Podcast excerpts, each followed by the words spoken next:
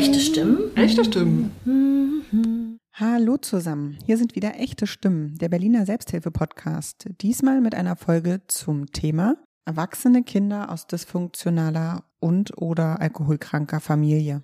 Mein Name ist Anne und ich bin heute eure Moderatorin. Wir haben diesmal Kati zu Gast. Kathi ist Teilnehmerin von der Selbsthilfegruppe bzw. Gemeinschaft ähm, der erwachsenen Kinder. Kathi, schön, dass du da bist. Hallo Anne. Kathi wird euch heute von ihrem Weg in die Selbsthilfe erzählen und wie sie ihr Leben verändert hat. Kathi, magst du dich eben vorstellen und erzählen, wie du zur Selbsthilfe gekommen bist? Ja, hallo, ich bin Kathi, ähm, 36 und wohne in Berlin. Und ja, mein Weg zur Selbsthilfe, der ähm, war lang und steinig. Das sind so die ersten Worte, die mir irgendwie dazu einfallen. Ich glaube, angefangen hat das alles im Studium tatsächlich. Ich bin Sozialpädagogin und wir hatten Vorlesungen über Psychologie Kommunikationspsychologie ähm, vorrangig fällt mir da sofort ein, Watzlawick, aber auch irgendwie Albert Bandura, Lernen am Modell und, und, und. Und da ging es irgendwie los, dass ich mich ähm, durch die Vorlesungen, ähm, mich und mein Verhalten irgendwie besser verstanden habe. Und dann kommt man als Sozialpädagogin ja nicht drum rum, sich immer mit der Fachliteratur irgendwie zu beschäftigen. Genau, habe aber auch ähm, weil ich einfach selbst aber Leidensdruck hatte durch Essstörung und einfach die ja, Unfähigkeit tatsächlich in Liebesbeziehungen zu gehen, ähm, habe ich damals schon immer viel gelesen. Und spätestens das bekannte Buch Das Kind in dem muss Heimat finden, glaube ich, habe ich so den Höhepunkt mit Büchern zu arbeiten irgendwie erreicht. Ähm, genau, das hat mir auf jeden Fall auch weitergeholfen, ähm, mich da mehr zu verstehen, meine Anteile mehr zu verstehen. Aber äh, ich habe auch gemerkt, alleine im Kämmerchen, ohne Gegenüber, ohne echtes Gegenüber, ohne Mitgefühl, Mitgefühl, ohne ähm, Emotionen irgendwie zu arbeiten, das bringt einen ähm, tatsächlich nur bedingt weiter oder es hat einfach Grenzen. Ja, dann hat mich meine erste Krise damals gepaart mit einem Bandscheibenvorfall. Heute wird man Burnout sagen, ähm, das erste Mal auch in die Tagesklinik gebracht.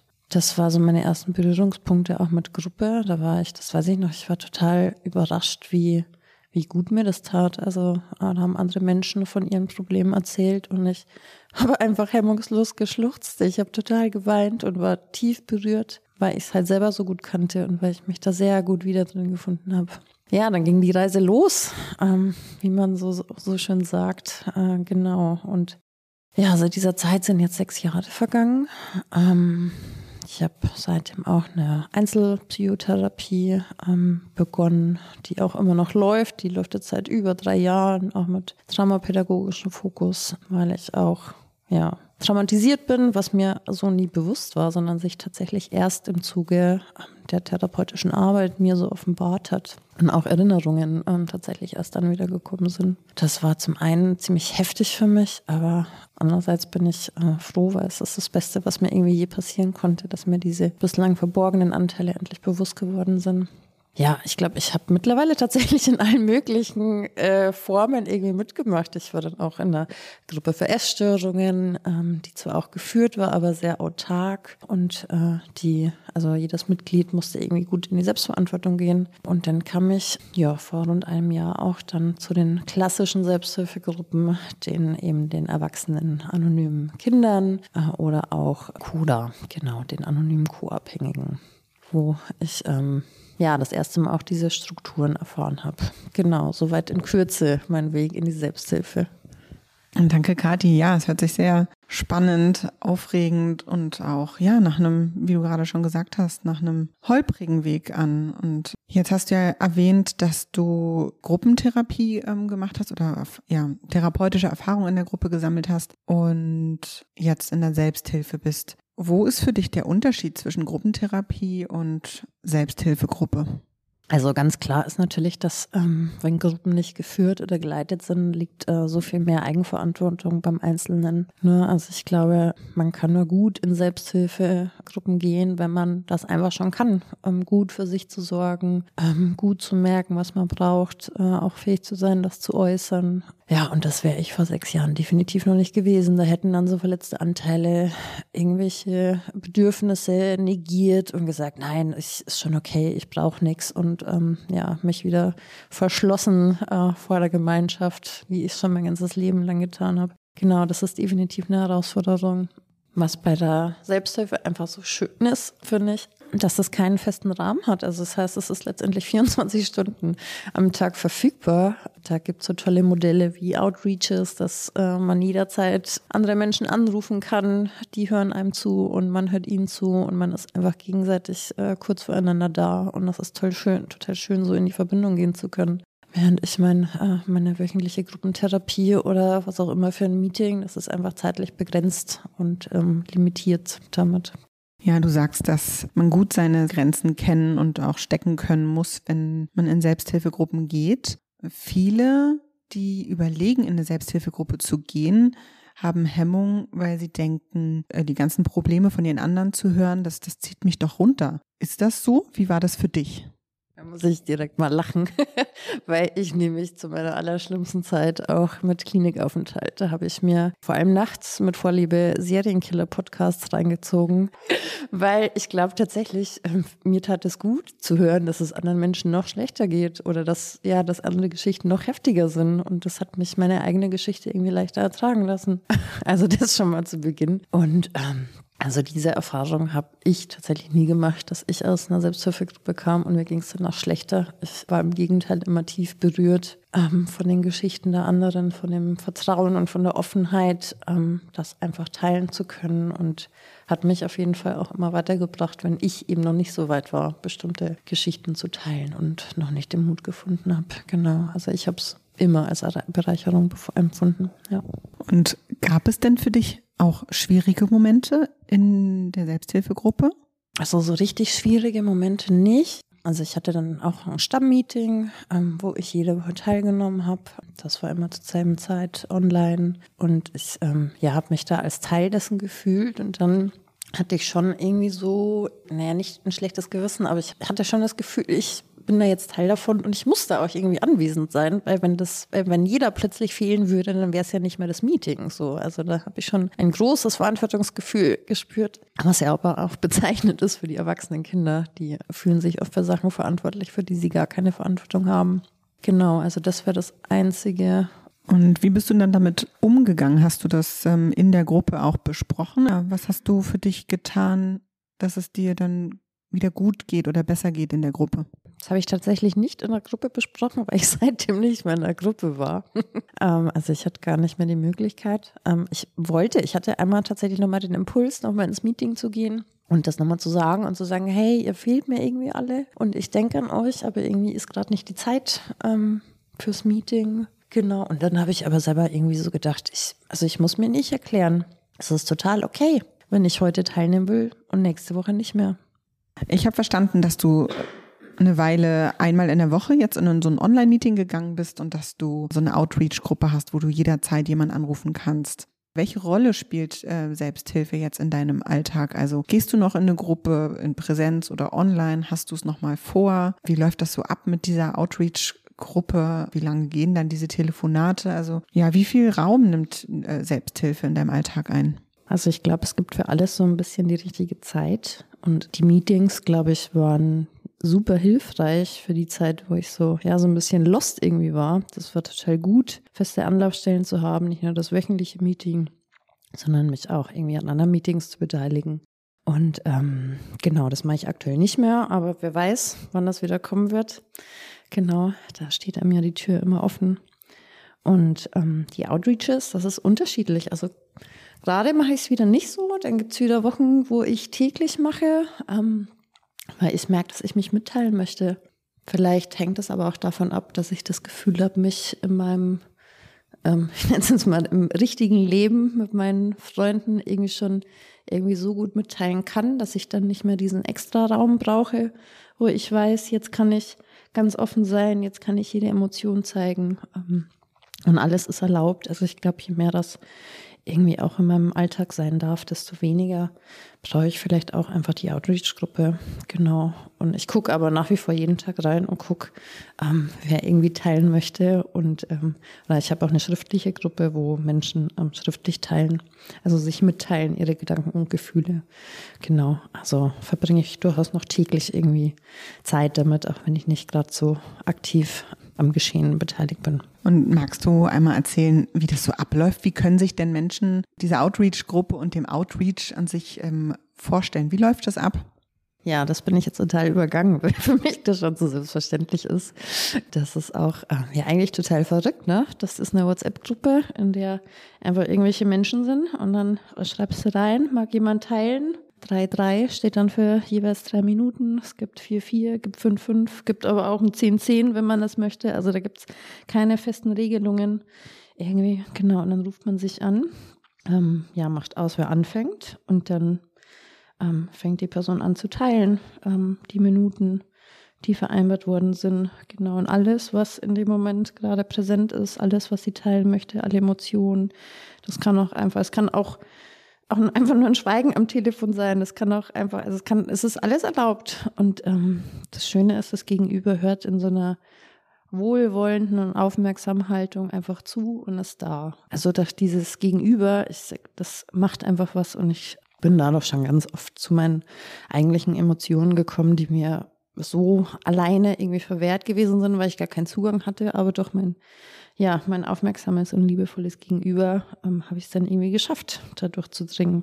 Dann teilt man fertig, man bedankt sich einmal, dass man teilen konnte, andererseits, dass man ja zuhören durfte ähm, und für das Geteilte, für das Vertrauen.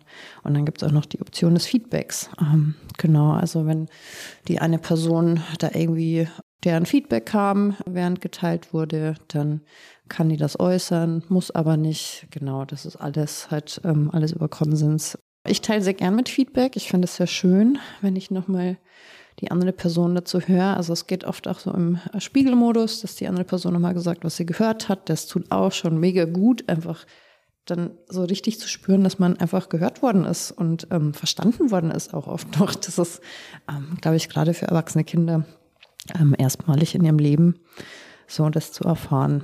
Genau. Und ähm, ja, es berührt mich doch immer sehr. Und dann verabschiedet man sich ähm, so wie man zu, zueinander gefunden hat, verabschiedet man sich wieder, ähm, wünscht sich gute 24 ähm, im Sinne von, dass alles nur für heute gilt und jeder Tag nur nach dem anderen irgendwie gelebt werden sollte und wir uns nur nicht zu sehr in der Zukunft und auch nicht zu sehr in der Vergangenheit verlieren, sondern immer versuchen, präsent im Augenblick zu sein. Und dann teilt man mit wildfremden Menschen. Gutes Stichwort, wildfremde Menschen. Ähm, ich kann mir vorstellen, beziehungsweise weiß das auch von vielen, die äh, schon Hemmungen haben, überhaupt in eine Gruppe zu gehen, in, in Präsenz oder online, weil einfach viele fremde Menschen da sind. Und ich weiß nicht, ist, ob das, ob die Hürde einfacher oder noch schwerer ist, das über Telefon zu machen. Aber gerade dieses Stichwort wildfremde Menschen, ja. Was motiviert dich dazu ähm, oder was lässt dich auch über deine Hemmungen hinweggehen, wildfremden Menschen dein Herz auszuschütten? Wie schaffst du es da, so viel Vertrauen zu haben, um dich so mit allem zu zeigen, was gerade da ist? Wo ist der Unterschied zwischen den Wildfremden und den ganz eng Vertrauten? Also da kommt mir ja gleich der äh, Vergleich mit der Sauna. Ich bin früher unglaublich ungern in die Sauna gegangen, weil mir das einfach sehr unangenehm war, mich nackt vor anderen Menschen zu zeigen. Und dann habe ich aber gemerkt, wenn es wildfremde Menschen sind, also die ich nicht kenne, dann fällt mir das viel leichter, weil die sehe ich ja nie wieder und so what, da habe ich nichts zu verlieren. Ne? Währenddessen das irgendwie mit ja, Freunden oder Arbeitskollegen oder solchen Sachen, ne, wäre das für mich irgendwie, oder ist es bis heute nicht denkbar. Ja, bei wildfremden Menschen kann ich einfach sein, wie ich bin, habe ich keine Angst, irgendwie abgelehnt zu werden, weil ich ja, wenn ich nicht will, auch nie wieder Kontakt mit denen haben werde. Also ja, da habe ich nichts zu verlieren. Und ich wurde aber äh, so viele Male schon belohnt dafür, dass ich einfach zugewandt ins Gespräch gegangen bin und habe mindestens so viel auch wieder zurückbekommen. Also es ist, es ist ein richtig schönes Geben und Nehmen einfach, ja, eine richtige Gemeinschaft. Das kenne ich so tatsächlich auch nicht aus meiner Kindheit, ja. Du sagst gerade, ja, es sind wildfremde Menschen und die muss ich nie wiedersehen. Ist das denn so? Wie viele Menschen sind denn so in so einer, in dieser WhatsApp-Outreach-Gruppe und bleiben das alle wildfremde Menschen oder entsteht da auch mehr? Also erstmal, ich habe keine Ahnung, wie viele Menschen da in dieser Gruppe sind. Es ist aber auch gar nicht wichtig. Es haben sich schon so ein paar herauskristallisiert, mit denen teile ich einfach sehr gern, wenn ich sehe, die suchen Outreach oder da reagiere ich, glaube ich, schneller als bei anderen. Das ist schon so, dass da persönliche Sympathien, ähm, die es dann gibt oder auch, wenn man sich so gesehen und gehört fühlt oder auch das Feedback oftmals so wertvoll einfach war die bisherigen Male. Genau, dass man, äh, dass es da Menschen gibt, mit denen man besonders gerne teilt. Ich habe mich auch schon mit Menschen getroffen aus dem Programm Genau, also die müssen nicht alle wild fremd bleiben, aber dieser Großteil, der bleibt ja hinter so einer, weiß ich nicht, hinter Milchglas, würde ich mal sagen. Und ähm, auch wenn ich schon in Meetings war und auch wenn ich die schon gesehen habe, aber jeder bleibt doch immer ein Stück weit anonym für sich. Und Anonymität ist ja auch eine der, ich weiß gar nicht, zwölf Traditionen. genau. Und ähm, ja, erleichtert, glaube ich, vielen den Zugang. Ja. Du sagst ja immer was vom Programm. Ja, es gibt diese Meetings, es gibt die Outreach-Gruppe, diese Telefonate und ich weiß, es gibt aber auch diese, diese zwölf Schritte, wofür diese anonymen Gruppen ja stehen. Was bedeuten diese zwölf Schritte und was bedeutet diese Programmarbeit? Ähm, und vielleicht in, auch, auch in Verbindung damit, was bedeutet es denn, ein erwachsenes Kind zu sein für Menschen, die von sowas noch nie gehört haben und es vielleicht aber doch auch sind? Ja, da sagst du was. Als äh, du die Frage gestellt hast, dachte ich mir schon, dass nämlich da draußen viel mehr erwachsene Kinder rumlaufen, als sie es eigentlich wissen. ja, ein erwachsenes Kind, das ist quasi im Körper eines Erwachsenen. Ähm, aber da agiert immer noch das Kind. Das Kind mit seinen Emotionen. Es hat nie gelernt, irgendwie sich zu steuern und pusht, pusht immer noch so vor, wenn es was nicht bekommt oder wenn es sich verlassen fühlt oder wenn es frustriert ist. Ne? Also Kurzum, es sind Erwachsene, die nicht gut mit ihren Gefühlen umgehen können, die es halt auch nie gelernt haben, die es nie gezeigt bekommen haben, ähm, selbst nie ein wohlwollendes Umfeld hatten, in dem sie gut umsorgt und versorgt waren. Genau, und dementsprechend das auch als Erwachsene nicht können. Also ich glaube, da gibt es ganz, ganz viele Menschen. Das ist, ähm, also wer kennt es nicht, irgendwie so einen klassischen Wutausbruch vom, weiß ich nicht, Vorgesetzten. Und man denkt sich, was war denn das jetzt gerade? Ne? Das war dann irgendwie eine klassische, klassische Verschiebung, ähm, was gar nichts mit einem selbst zu tun hatte. Und der Chef hat gerade mal immer äh, seinen Ärger bei einem selbst irgendwie abgelassen. Und das ist nicht okay. Ne? Und wenn wir das alle besser regeln könnten, dann gäbe es viel weniger Verletzungen. Da bin ich mir sicher.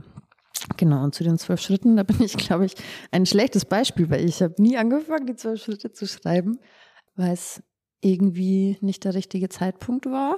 Also ich habe ja nicht nur ACA gemacht. Immer war ich entweder dann ähm, noch mal in der Tagesklinik oder auch in der Reha mit einem ganzheitlichen Ansatz. Und ich hatte irgendwie immer so viel Handwerkszeug an die Hand bekommen und ich habe auch ganz viel von ACA mitgenommen. Ähm, und die Schritte aber so im Einzelnen, das glaube ich, das habe ich auf eine andere Weise für mich verlebt und durcharbeitet. Genau, also ich glaube, ich ähm, ja, hatte einen anderen Prozess, der nicht so ins Schreiben ging, um ähm, da die ganzen Emotionen irgendwie aufzudecken und die auch spüren zu dürfen. Genau. Und ich weiß auch nicht, ob ich das so alleine, das heißt alleine, bei ACA ist man ja nie allein, aber alleine gekonnt hätte, aber ich glaube, für mich war es der richtige Weg, ähm, da fähige TherapeutInnen an der Seite zu haben. Ja.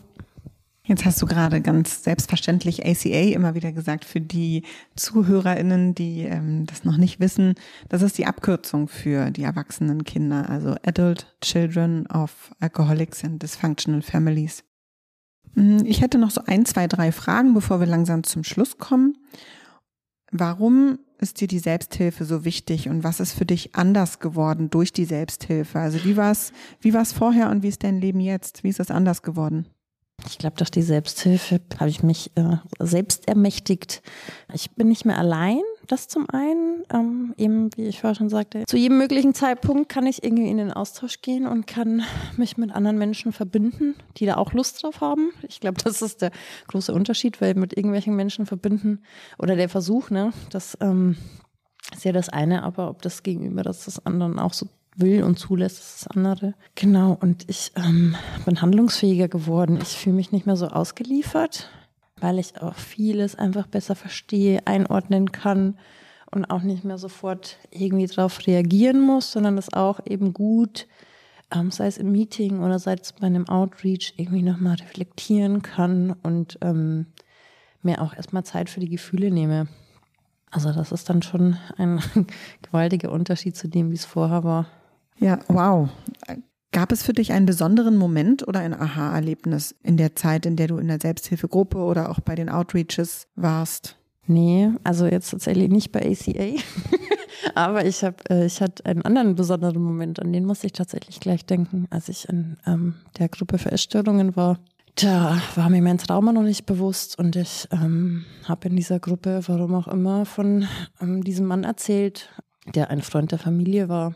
Und nur durch das aufmerksame Zuhören und Nachfragen der anderen GruppenmitgliederInnen ähm, bin ich wahrscheinlich letztendlich zu meinem Trauma gekommen. Ja, also nur dadurch, dass ähm, dort so ein Raum entstanden ist, wo ich auch das Gefühl hatte, ich kann alles sagen. Weil was will ich denn mit irgendeinem Familienfreund aus meiner Kindheit, ne? Was hat denn der da zu suchen? Aber das war anscheinend wichtig, dass diese Information dort geteilt wird. Und umso schöner, dass ich so ein aufmerksames Gegenüber hatte, ähm, was dann auch darauf hinwies und ihr, ja, ihr Gefühl dazu äußerte, dass es da wohl noch mehr aufzuarbeiten gibt. Und ähm, ja, also mich stocken so ein bisschen die Worte, weil es war ein sehr emotionaler Moment. Ähm, genau, und ich bin der Person auch bis heute noch sehr dankbar, dass sie mich ja da irgendwie so sanft hingeführt hat und ich das dann bei meiner Therapeutin ansprechen konnte. Ja. Wow, danke dir für deine Offenheit, Kathi. Berührt mich jetzt auch gerade sehr. Jetzt hast du ja gesagt, dass ähm, dieses besondere Erlebnis äh, du in dieser Gruppe für Essstörungen ähm, hattest. Und du hast ja gesagt, dass du mehrere Selbsthilfegruppen besucht hast. Und warum bist du nicht mehr in der Selbsthilfegruppe für Essstörungen? Warum hast du gewechselt, wo es doch so eine starke Verbundenheit und so eine starke Unterstützung gab? Ja, ich brauche die Arbeit nicht mehr. Ich brauche die ähm, Gruppe für Essstörungen nicht mehr, weil ich mein Essverhalten jetzt ganz gut unter Kontrolle habe. Ich war dann auch noch in einer Tagesklinik mit anthroposophischem Ansatz, ähm, die eine ganz tolle Gruppe für Essstörungen hatten, in der ich gelernt habe, ja, mich gut zu versorgen, mich mit regelmäßigen äh, Mahlzeiten zu versorgen. Für mich war früher immer Essen sowas, ja, also was, was es zu vermeiden gilt. Ne? Und ähm, ja, der Mensch braucht nun mal Essen und ähm, genau, da habe ich einen guten Umgang gelernt und auch gleichermaßen gelernt, was ich damit kompensiert habe. Also diese ganzen Gefühle, die irgendwo in irgendeinem äh, verborgenen Kellerverlies, will ich schon fast sagen, in meiner Seele geschlummert haben. Genau, die galt ähm, zu sehen und sie anzunehmen, damit sie gehen konnten. Und ähm, ja, so habe ich einfach Stück für Stück immer weniger das Essen gebraucht. Das ist zwar nach wie vor für mich da und ich wähle bewusst die Worte, es ist für mich da, weil ähm, in heftigen Krisensituationen, da hilft mir das einfach, weil es ein, eine langjährige Begleiterin ist, genau. Und das ist dann auch okay, wenn es mal auftritt. Aber ich bin nicht mehr so ausgeliefert und ich, ja, ich kann es wieder mehr steuern oder überhaupt zum ersten Mal in meinem Leben, besser gesagt.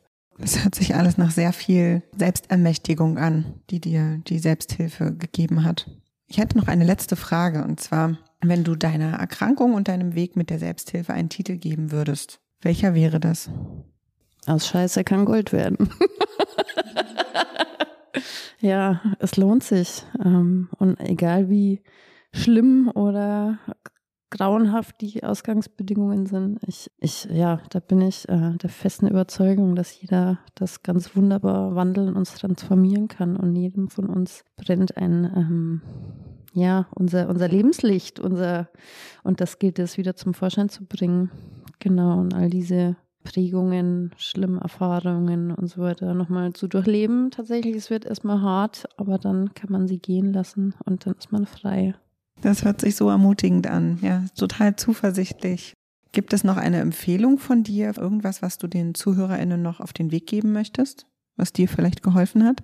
Ich glaube, das Wichtigste ist einfach offen zu sein ähm, Sachen auszuprobieren und sich auch nicht beirren zu lassen, weil ähm, ja, wenn man anfängt, sich zu verändern, dann muckt das Umfeld, sage ich erstmal auf, weil das ja für das, das ist erstmal unangenehm, wenn man ja jahrelange Verhaltensweisen plötzlich anders macht und man sich ja eben selbst verändert. Das wird, erstmal anstrengend für das Umfeld und ähm, im Herzen muss sich's gut anfühlen, dann ist es der richtige Weg.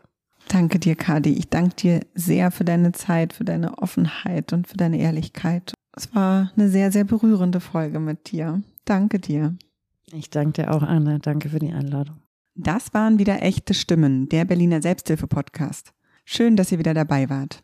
Wenn ihr selbst auch mal Gast oder Gästin sein möchtet, Feedback oder Fragen habt, dann meldet euch unter der E-Mail-Adresse hallo at echte-stimmen.de oder über Instagram unter dem Profilnamen echte Stimmen.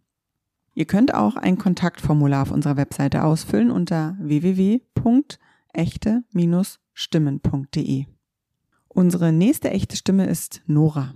Nora ist erfolgreiche Bloggerin, Autorin und Peerberaterin und sowohl privat als auch beruflich zum Thema Depression in der Selbsthilfe unterwegs. Bis bald! Eure Anne. Echte Stimmen? Echte Stimmen.